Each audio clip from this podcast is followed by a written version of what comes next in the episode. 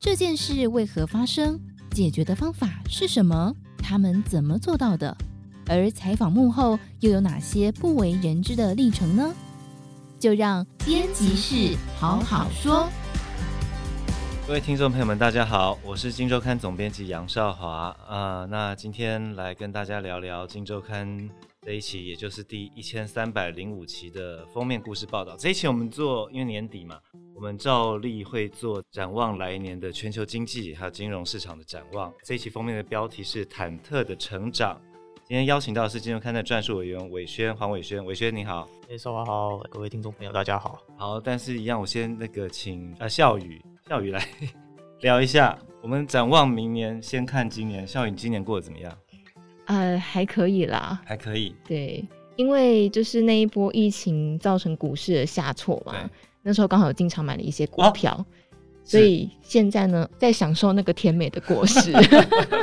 你要享受到二零二一年这个二，我记得二零二一年我们在去年底展望。二零二一年的时候，我们用的是强复苏这样的概念，确实嘛，哈、嗯，对，你有你有感受到，所以一般庶 庶民有感受到强复苏的威力，有有有。好，那今年怎么看呢？是不是还是强复苏呢？伟轩你怎么定调的？我们先从这个基本格局的定调开始谈起好了。就是说，我们去年呃，我们这个展望就是今年的时候，我们下的标题是不安的一个强复苏了。那确实就是从现在呃这个时点回头看的话，确实过去一年其实包含不只是全球了，欧美包含像台湾的这个这个经济表现，其实都算是非常的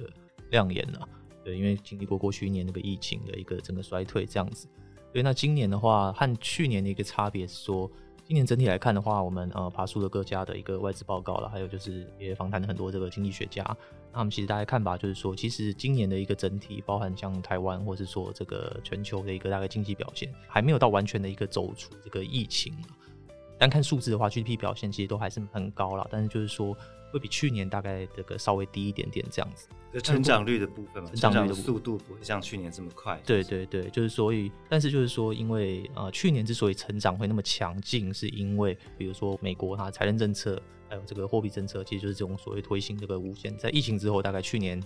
呃二零年大概三四月的时候，就是整个美国政府就是。推行这种所谓的无限量的这个，应该可以说是史上史无前例的啦，无限量的这种宽松的一个货币政策，那包含一些财政政策的一个各方面的一些补助啊、支出等等的。对，那这部分当然是会对推升整个经济成长有一定的帮助的。这样子，对，那今年的一个差别就是说，我们会发现到说，其实从去今年下半年以来，像美国的一些这种财政的一些补贴支出，也就陆续的在退场了。对，那明年的话，特别是重点的重头戏就是这个，呃，现在很多人预期是说，这个美国它有可能会在，因为它现在已经开始这个加速一个缩减购债的一个步伐，那它有可能会在明年的一个最快了，或许会在四到六月，甚至大概或者上半年或者大概下半年，可能七到九月这段时间，很多人就预期说，美国可能就会开始联准会会开始进行一个升息哦，那升息其实代表是就是过去一年这种。所谓的这个向市场大量的这种投放资金的这种所谓的货币政策，这种非常宽松的一个状态，就会开始回归一个所谓的正常化了，所谓的货币正常化或所谓的货币政策正常化这样的过程。所以，我们展望明年的话，我们会认为是说，其实是呃，如果我们要定调的话，就是一个全球经济在迈向走向一个正常化的一个阶段了，这样可以说是走向一个正常化快要完成的一个阶段了。那我记得这个报道里面有引用 Morgan Stanley，就是我们简称大摩的这样一个外资报告哈。那他的这个报告的用了一张插图，我觉得挺传神的。那就是有一个小孩子骑着脚踏车嘛哈，然后他照片的另一边是两个辅助轮被拆掉放在地上。那这两个辅助轮分别在这个大摩的解读里，一个代表就是货币政策，一个是财政政策。好，那过去一年多来，因为有这两个助轮安在脚踏车旁边，所以大家可以毛起来冲，根本不怕摔倒这样子啊。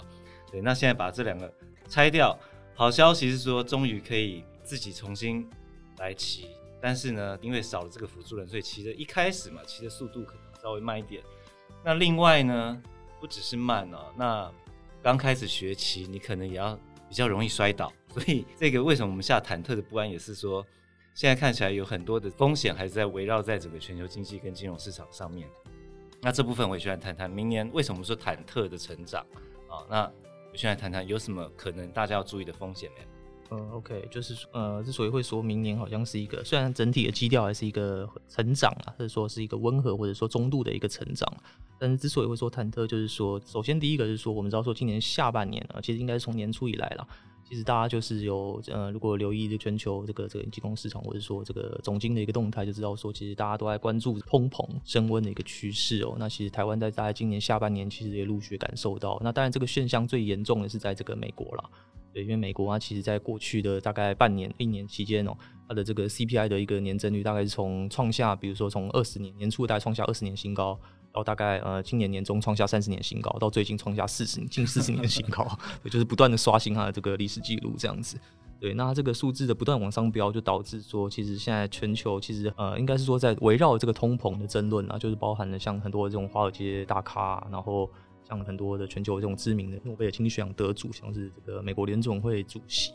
还有像是美国的这种财政部长，还有甚至前前任财政部长，全部都加入了这场通膨的把大辩论这样子哦。对，那就是围绕说争议说这个通膨到底是会持续呢，会持续更长的时间呢，还是说它有可能会在明年的一个上半年就之后就可能就是渐渐的消退了这样子。对，那所以这其实会是我们展望明年的一个算是最不确定性的一个风险了。因为一旦通膨的一个速度就是加速，那如果可能超乎了一个是全球，包括联准会或者说主要国家一个央行的预期的话，那它有可能就会造成一个不单单是可能是一个金融市场的动荡，它也可能会回头去反噬一个全球正在走向一个复苏的一个经济成长的一个轨道这样子。而且我印象很深的是，去年一路走来，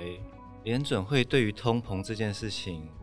在十一月以前，基本上是一路 看错，会不会是这样子一个状况？我就记得他很早就喊说这是暂时性嘛，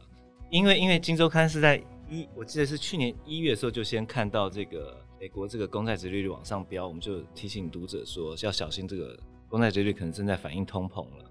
那过没多久，先看到数字起来，数字起来应该是联准会就开始说啊，这个是暂时性的，那暂时性一直喊一直喊一直喊，喊到了终于到了这个，就像刚。宣讲的过程中有很多的这个，不管是投资业界还是经济学界，就开始警告联准会要小心。那但是直到十一月的时候，印象中这个鲍尔就联准会主席才忽然说，呃，我所谓的暂时性不是说几个月结束，是是指它不是那么永久这样子啊。那到应该是到十二月还是十一月底的时候，他才正式拿掉了暂时性这个词，所以。看起来联准会对于通膨这件事情，至少从过去这一年来记录来看，它的拿捏掌握，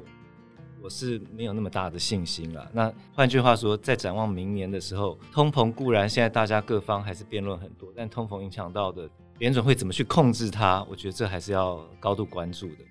那那除了通膨之外，这个伟轩，我们接下来还要注意什么风险？那另一个风险其实也是应该是各个投资人或者是听众朋友都蛮熟悉的，就是它其实也跟通膨密切相关的，就是说现在这个变种病毒了，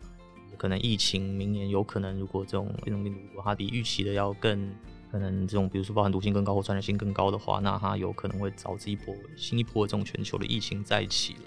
对，因为其实如果看一些数据的话，我们知道说最近这两天，前两天的话，大概这个根据 WHO 世界卫生组织的一个统计啦，其实目前 Omicron 已经在这个全球八十九国都有它的一个足迹的这样子。那美国是之前纽约他们那个单日确诊就新增就超过两万人了，那已经是就是等于是创下了这个去年三月疫情爆发以来的一个新高了。那包含像英国、澳洲、韩国也都因为 Omicron 的一个入侵哦，那其实确诊数在过去几天都不断的攀升了。对，那其实我们就有留意到说，像这个国际货币基金组织这个 m f 啊，它其实那个他们首位经济学家在前阵子其实就有等于是对外警告了，说这个新的这个变种病毒 Omicron 造成的经济损失，根据他们估计，有可能会远高于当初可能十月或十一月那时候更早，大概就是他们刚刚这个病毒刚出现的时候的一个预期了。那说最坏的情况的时候，大概会造成一个全球的经济损失，大概是五点三兆美元左右。嗯，刚刚有提到说这个疫情它其实跟通膨其实是有密切的一个相关，是说因为它只要疫情再起的话，就是它有可能会影响这个目前我们知道说去年等于是影响全球性的关键，就是说全球供应链的一个中断和瓶颈。那如果疫情再起的话，有可能会让这个中断的时间更长。对，那因而带来更多这个通膨压力。那 IMF 是特别警告说，在目前这种通膨已经居高不下的情况下，如果又加上疫情哦，它可能最终会导向一个所谓的停滞性，就是一九七零年代那个所谓灾难性的一个停滞性通膨的这个情况，这样子。一切都像火烧连环船一样，因为疫情通膨本来就很就很危险了，那再加上疫情可能催化这个通膨，那一旦催下去的话，可能这个总是慢半拍的联准会可能又忽然要急踩刹车啊。那偏偏这个时候我们又遇到另外一个情况，就是说，在这个文章中，伟轩也有分析哦，目前全世界各国它的货币政策的这个走向是不是那么一致的？也就是说，如果这个联准会急着升息的时候，其他国家可能并不一定有这样的一个条件同步做这样的等向的一个动作。那这样子可能又会引发新的一种这个在资金流窜上的一个一个一个风险啊，一个动荡啊。这个我先来解释一下。对，就是说，呃，其实我们展望这个明年全球经济，还有一个算是很重要的一个特征啊，就是说，我们知道说，呃，我们刚刚开头的时候提到说，全球经济在往一个正常化，但是基本上是以。这个应该说这个基调没有错，但是就是说全球在往一个正常化的这个步调，其实有快有慢啊。那其实有些国家甚至可能还不太算是，他们可能已经有点算正常化过头了，已经开始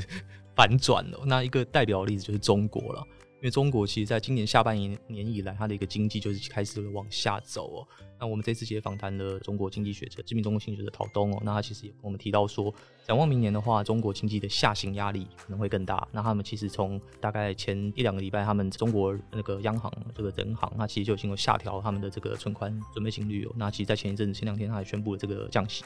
对，那明年的话，基调就是说，看起来的话，中国的一个货币政策会是往不同于美国了，它是会往一个相对宽松的一个方向走。那除了中国之外呢，其实我们看欧洲、日本，其实这个基调，它的一个货币政策，它当然不会还不至于到宽松，就是说可能持续像中国这种宽松，但基本上它大概就是维持一个现状这样子。那也不急于像美国一样，因为他们通膨压力相对上美国没有那么大，所以它的这个升息的步调可能就不会。呃，至少明年或许还不会升息啦。这样，那全球货币政策分歧的状况，它有可能造成的一个危机，就是说，其实根据这一次我们访谈的很多这个经济学者，他其实有谈到说，过去这个一九九七年的一个亚洲金融风暴，或者像是二零零八年的金融海啸，其实在这个疫后，在这个复苏的阶段，其实全球货币政策开始收的时候，其实也都会呈现一个分歧的状态。那这种分歧的状态，其实很容易的会引起这种。因为这时候可能市场资金有很多，很容易引起这种市场金融全球金融市场的动荡。那只要各国央行这个可能步调不一，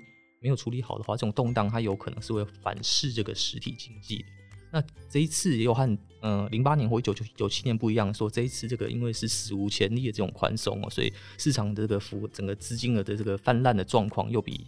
过去要严重许多，所以。这一次有访谈这个台经院的这个所所长的吴孟道，其实就有警告是说，过去这种全球货币政策分歧，它本身可能会造成的这种金融市场的动荡，加上现在这种资金面的高度的泛滥哦，这两者相加成，可能会形成一种所谓的共伴效应哦，就是说它其实让这个全球的一个明年的一个经济复苏的一个格局是有可能会造成一个，如果就是说各国央行没有处理好的话，是有可能会造成一个潜在的一个风险了，这样子。好，那听完这么多笑语，你觉得对？接下来这一年有信心吗？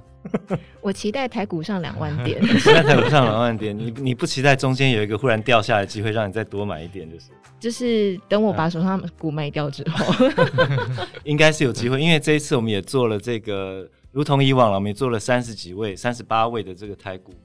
的投资名家、投资机构的调查啊，那能不能上两万点哈？但是共最大的共识应该是守至少低点守住一万六没有问题。那至少这是我说他调查结果的共识了。那高点是上看一万九。不过这两年的多头台股多头总司令哦他是说有机会上两万一啊。所以笑宇你可能有机会，很期待。好，那以上就是这个我们这一期《新周刊》的封面故事，第一千三百零五期封面故事，全球经济展望，忐忑的成长的一个介绍。啊，谢谢各位听众朋友们，也欢迎各位听众朋友们多多参考，谢谢，谢谢。